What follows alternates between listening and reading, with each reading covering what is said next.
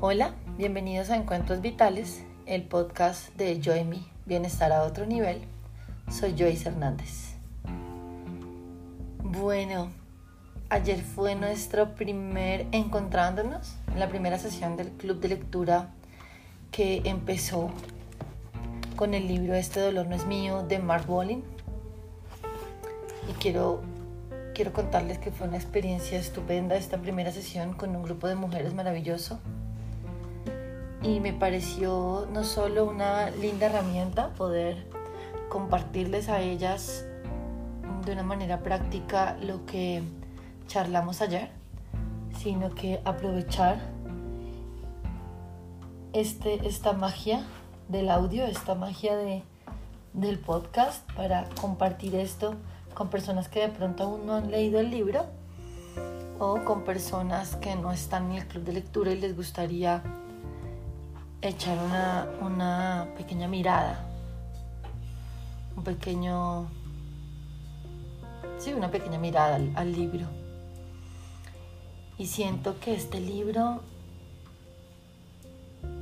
nos está llevando a un punto de esos incómodos, ¿no? Un punto de esos en los que nos toca hacer silencios incómodos y mirar para el techo, porque, porque creo que es una invitación a, tocar esa herida, ¿no? Esa llaga y empezar a, a, como él dice, ¿no? En el propio título, tratar de identificar y resolver los traumas familiares heredados. Y yo siento que, que en una cultura como la nuestra, familias como las nuestras, no es una tarea fácil, ¿no? Cuando digo como las nuestras, pues pienso evidentemente en la mía como sinónimo de generalización, ¿no? Pero pero creo que no es un secreto que en, la familia colombiana, en la familia latina, hay una, una gran, digamos, una gran tendencia ¿no? a, a guardar secretos, a, a, ocultar cosas, a no hablar, ¿no? Recuerdo esta frase de los trapos sucios. Se lavan en casa y me pongo yo a pensar que no se lavan Ahora leyendo esto, no se lavan. Los trapos sucios o se botan o se dejan por allá en un rincón mientras se van pudriendo, ¿no? Y creo que eso es lo que sucede muchas veces y, y creo que el libro nos invita a coger esos trapos y lavarlos, ¿no? Creo que es, es bien importante poder poner a la luz todas las cosas que han venido acompañando a nuestras familias. Porque parece que, que con el paso de los años uno creería que, que el dolor va disminuyendo, que el dolor se va sanando, ¿no? que las cosas van como que no pasaron. Y él nos cuenta esto de este concepto del trauma familiar heredado ¿no? y de trauma primitivo ese trauma primitivo que sucedió de pronto ni siquiera en tu vida presente, no, no, ni siquiera aquí, pero que es una situación traumática, una muerte, una violación, un robo, un abuso, un asesinato, una injusticia. Y quizás pasó hace años, pero o le pasó a otro miembro de tu familia que quizás ya no está vivo, pero ese trauma primitivo no porque haya pasado el tiempo y no porque la persona haya muerto, nos cuenta él, significa que el dolor o que la información se haya quedado, no, dice, el dolor queda sumergido, ¿no? En años de silencio. Pueden perdurar fragmentos de las vivencias, de los recuerdos y de las sensaciones corporales como si quisiera prolongar su existencia desde el pasado hasta ahora, hasta resolverse. Y, y esto me, digamos, me parecía fuerte porque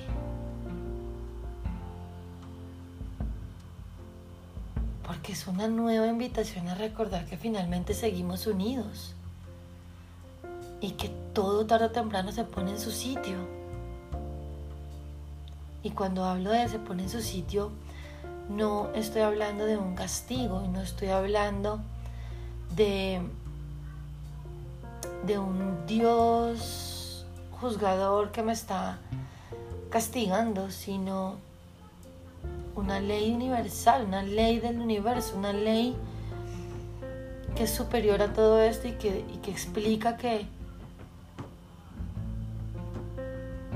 que aunque haya un caos, dentro de ese caos hay un orden, orden que necesita ser mantenido y orden que necesita fluir ¿no? en armonía. Y cuando cometemos estos errores, la energía continúa no a manera de pecado, pero a manera de opción de corregir. ¿No? Dice, cuando nos resistimos a algún sentimiento doloroso, lo que solemos conseguir es prolongar ese mismo dolor que queremos evitar. Oponerme a la realidad es una arrogancia de mi parte. ¿No? Entonces, fíjate que viene este, este trauma primitivo, este, esta situación vergonzosa, dolorosa, traumática y, y se queda en el silencio. Y la energía continúa para que deje mi arrogancia y entienda que no es que estuvo mal, es que necesita ser corregida. Y a mí me parece eso extremadamente esperanzador. Tener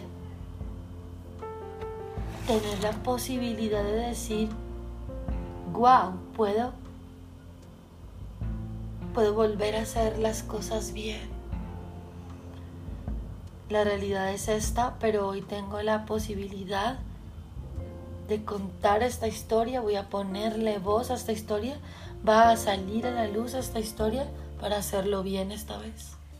Qué bello. ¿No? No por mí, pero por ti, madre, por ti, abuela, por ti, hija. ¿No? Y es, es lo bonito de recordar, y él lo dice, la historia de nuestra familia es nuestra historia.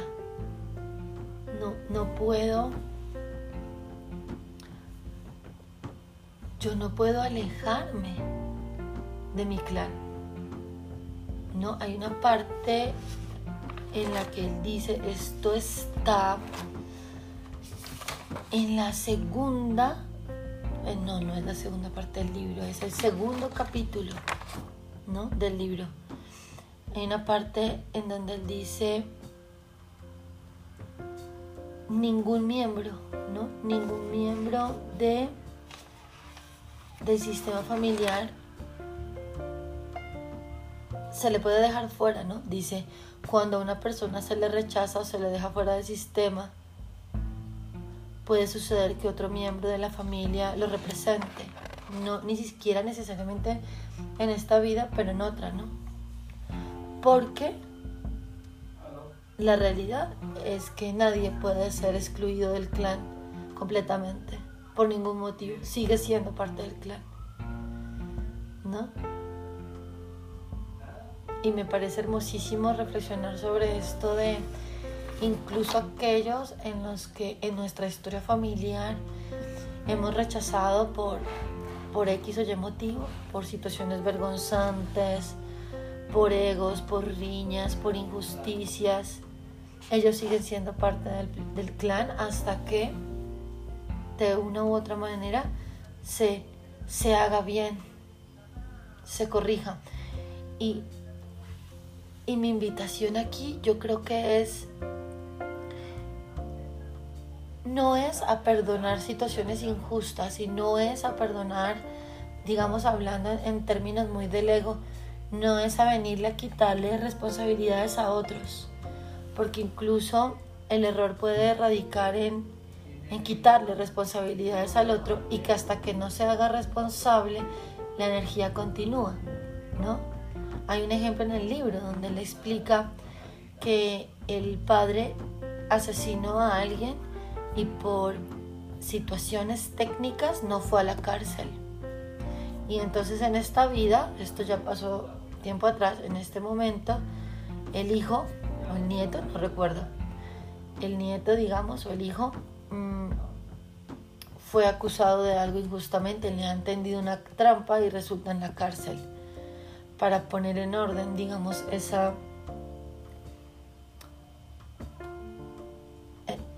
error, ¿no? De, no haberse hecho responsable, papá. Que todos sabían que había sido el culpable y, y nadie más habló de ello, ¿no? Es la historia que cuenta el libro. Con esto lo que quiero decir es que hacer lo correcto es es ir a ese punto en donde la familia encuentre el perdón, encuentre la justicia, encuentre la reparación, encuentre la luz, encuentre la libertad, encuentre la verdad. No, no, no seguir sumergidos como en ese silencio. hay una parte eh, súper chévere en la introducción donde él habla del terror mudo, ¿no? Porque fíjate que lo que pasa es que cuando las personas revivimos experiencias traumáticas, él nos explica los lóbulos centrales quedan afectados y en consecuencia nos cuesta pensar y hablar. No es como, como si hubiera un bloqueo, el terror mudo, ¿no? Porque hay funciones cerebrales y corporales que fallan, ¿no? Están averiadas, ¿no? Quedan averiadas durante los episodios abrumadores, ¿no? Porque se cierra el centro del habla, ¿no? Como el cortes prefrontal es el medio para que esto suceda, entonces hay un, como un bloqueo allí, ¿no? Y no puedo hablar, no, no, sé qué hacer, me, me, quedo como en shock. Y entonces ese silencio hace que me sea muy difícil, ¿no? Y hay una frase que dice, cuando el dolor es demasiado grande, las personas tienden a evitarlo y se queda dentro. Y lo interesante es que reparar o hacer las cosas bien es dejarlo salir, dejar salir ese dolor a través del, diálogo, a través de sacar la verdad a la luz, de no sentir vergüenza, de perdonarnos, ¿no? Porque eh, fíjate que eh, ahí él enuncia a Sigmund Freud, donde dice, está este concepto de la repetición traumática, la compulsión de la repetición, ¿no? Porque es el intento del inconsciente de volver a vivir lo que ha quedado por resolverse para tratar de hacerlo bien. Y es estas frases que escucho eh, bastante en consulta, ¿no? Y que incluso yo lo viví en carne propia años atrás, ¿no? Es decir, ¿por qué me pasa esto? ¿Por qué tengo relaciones una y otra vez que son de esta manera? Porque parece que estoy viviendo lo mismo y una y otra vez. Porque se repiten estas enfermedades en mi familia ¿Por qué estamos compartiendo este dolor mi hermana y yo? ¿Por qué estamos sufriendo de lo mismo mi madre y yo? ¿No? Y alguien tiene, alguien tiene que, que sacar a la luz esto. Y eso es poder hacerlo bien. ¿No? Y creo que, que es maravilloso entender que, que aquí y ahora, con, con las posibilidades que la vida nos está dando, con cómo somos ahora, con el lugar que tenemos dentro del clan, es, es una, de cierta manera, es una responsabilidad. Porque yo soy una convencida de que todos, todos como parte del gran clan, gran clan de la humanidad, tenemos la, la responsabilidad de sanar, de poner en orden. Así que, que yo creo que esto, más que como un regaño, yo creo que es esperanzador ¿no? Es como que recuerdo que alguien me dijo, no, no, no, no quiero hablar de eso porque estoy cansada de, como de que me hagan echarle la culpa a mis papás y ya, ya, qué mamera hablar de eso. Y, creo que no es echar culpa, ¿no? Creo que es poder, creo que es poder entender que tengo un nivel de conciencia distinto hoy. Incluso si estás escuchando este podcast, leyendo esta clase de libros, yendo a terapia, eh, haciendo un trabajo personal, es porque tienes un nivel de conciencia distinto, es porque estás, está llegando a ti una información diferente y eso es parte de la transformación. ¿No? porque ahí, ahí hay algo y es, sí se puede, ¿no? Sí se puede mediante un...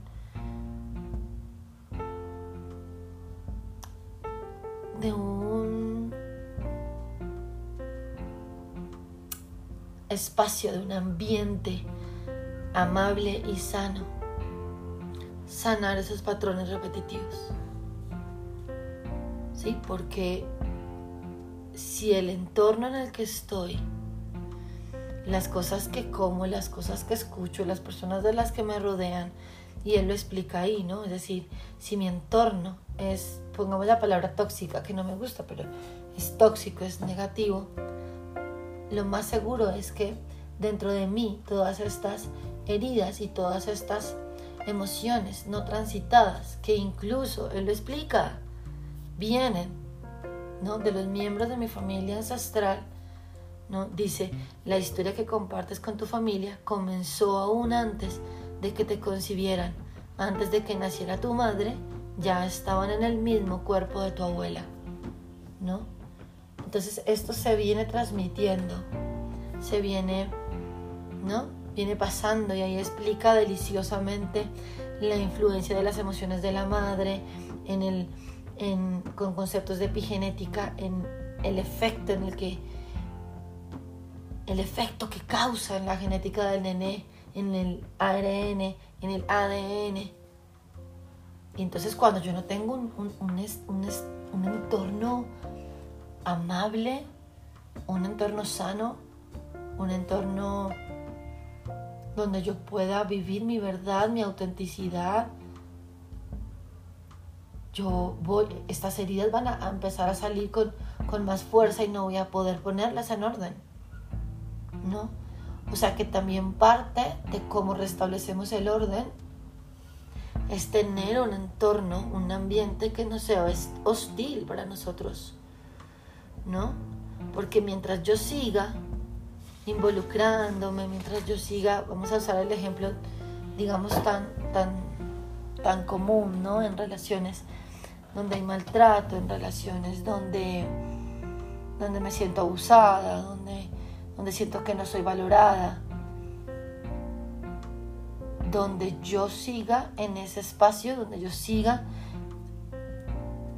manteniendo en el tiempo ese, ese, ese ambiente negativo para mí, todas estas imágenes interiores, estos pensamientos, estos simbolismos, esta energía, esta información, este trauma transgeneracional que es un fenómeno real, va a tener un mayor impacto en mí. ¿No? La manera de poder cambiar el patrón, de cambiar la pauta, es que yo pueda, ¿no? Pueda conscientemente empezar a cambiar mi entorno, mi ambiente mental y externo para que la pauta cambie. Él dice, las lesiones del vínculo pueden reproducirse a lo largo de las generaciones si no cambiamos conscientemente la pauta. O sea que si yo sigo manteniendo los mismos patrones, pues los voy a heredar y entonces mi hija será quien tenga que hacerse cargo, ¿no? O mi hermana quizás. Porque recuerda, compartimos una conciencia familiar con los miembros de nuestra familia biológica que nos han precedido. Yo creo que la invitación de esto es qué tan sano está el ambiente en el que me estoy desarrollando en este momento, en el que me estoy desarrollando como ser humano. Porque porque si estos ambientes no están siendo óptimos para que yo pueda permitirme sanar, esta información dolorosa va a seguir replicándose, Y parte de la posibilidad de, de cambiar la pauta es que todas estas experiencias que tienen hoy la posibilidad de corregirse a través de mí, yo las pueda ver. Pero en medio del caos y en medio de, de seguir en ambientes que no son prósperos para que nazca ¿no?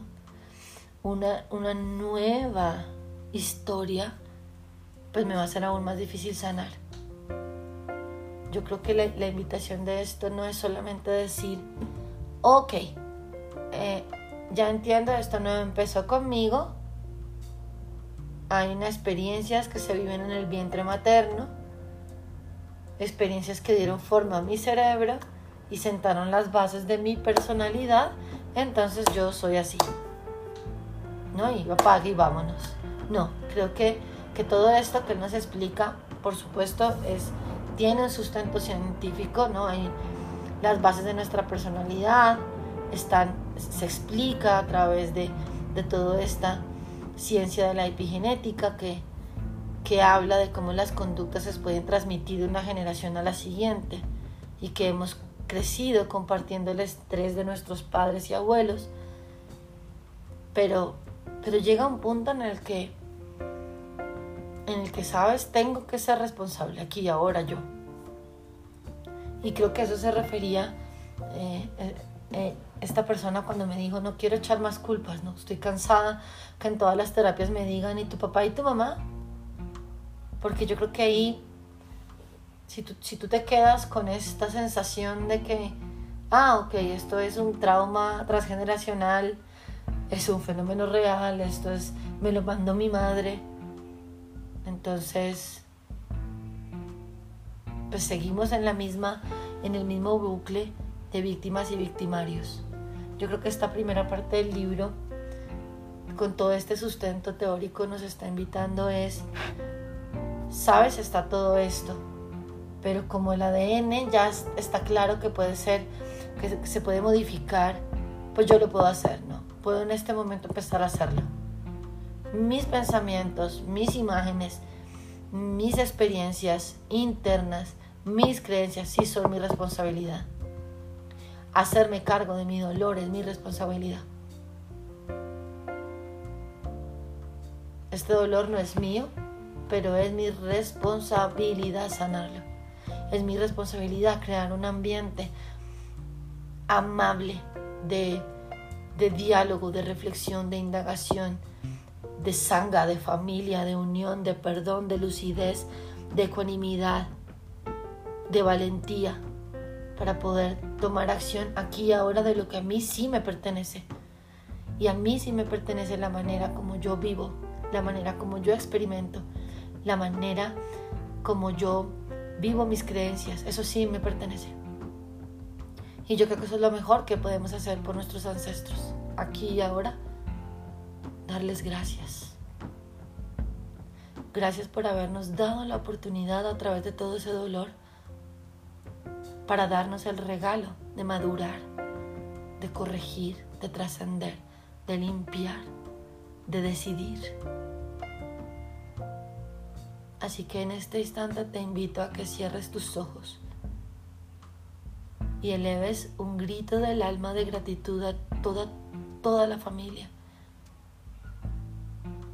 Al, al borracho, al ladrón, al no reconocido, al abortado, al bebé no nacido, al arrebatado, a quien generó la ruina económica, a la mujer que, que todos creen rompió tu hogar y enamoró a tu padre y se lo llevó lejos de la casa, a ese hombre que enamoró a tu madre y dejó a la familia en la ruina. Bueno, todas esas personas que hacen parte de la historia de la historia de dolor que te acompaña, gracias. Y gracias porque porque hoy puedo tener la opción de ponerle voz. Y hoy tengo la opción de transformar esto en el regalo de ver la verdad. Y a toda mi familia y a todo mi linaje te bendigo con amor. Te libero, te perdono, te dejo ir. A todas las mujeres y a todos los hombres de mi clan, nos bendigo con amor, nos libero, nos dejo en paz.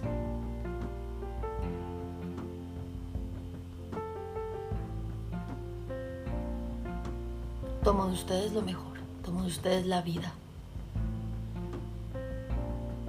Que venga a nuestra familia la justicia, la verdad y la luz, la reparación, la reconexión.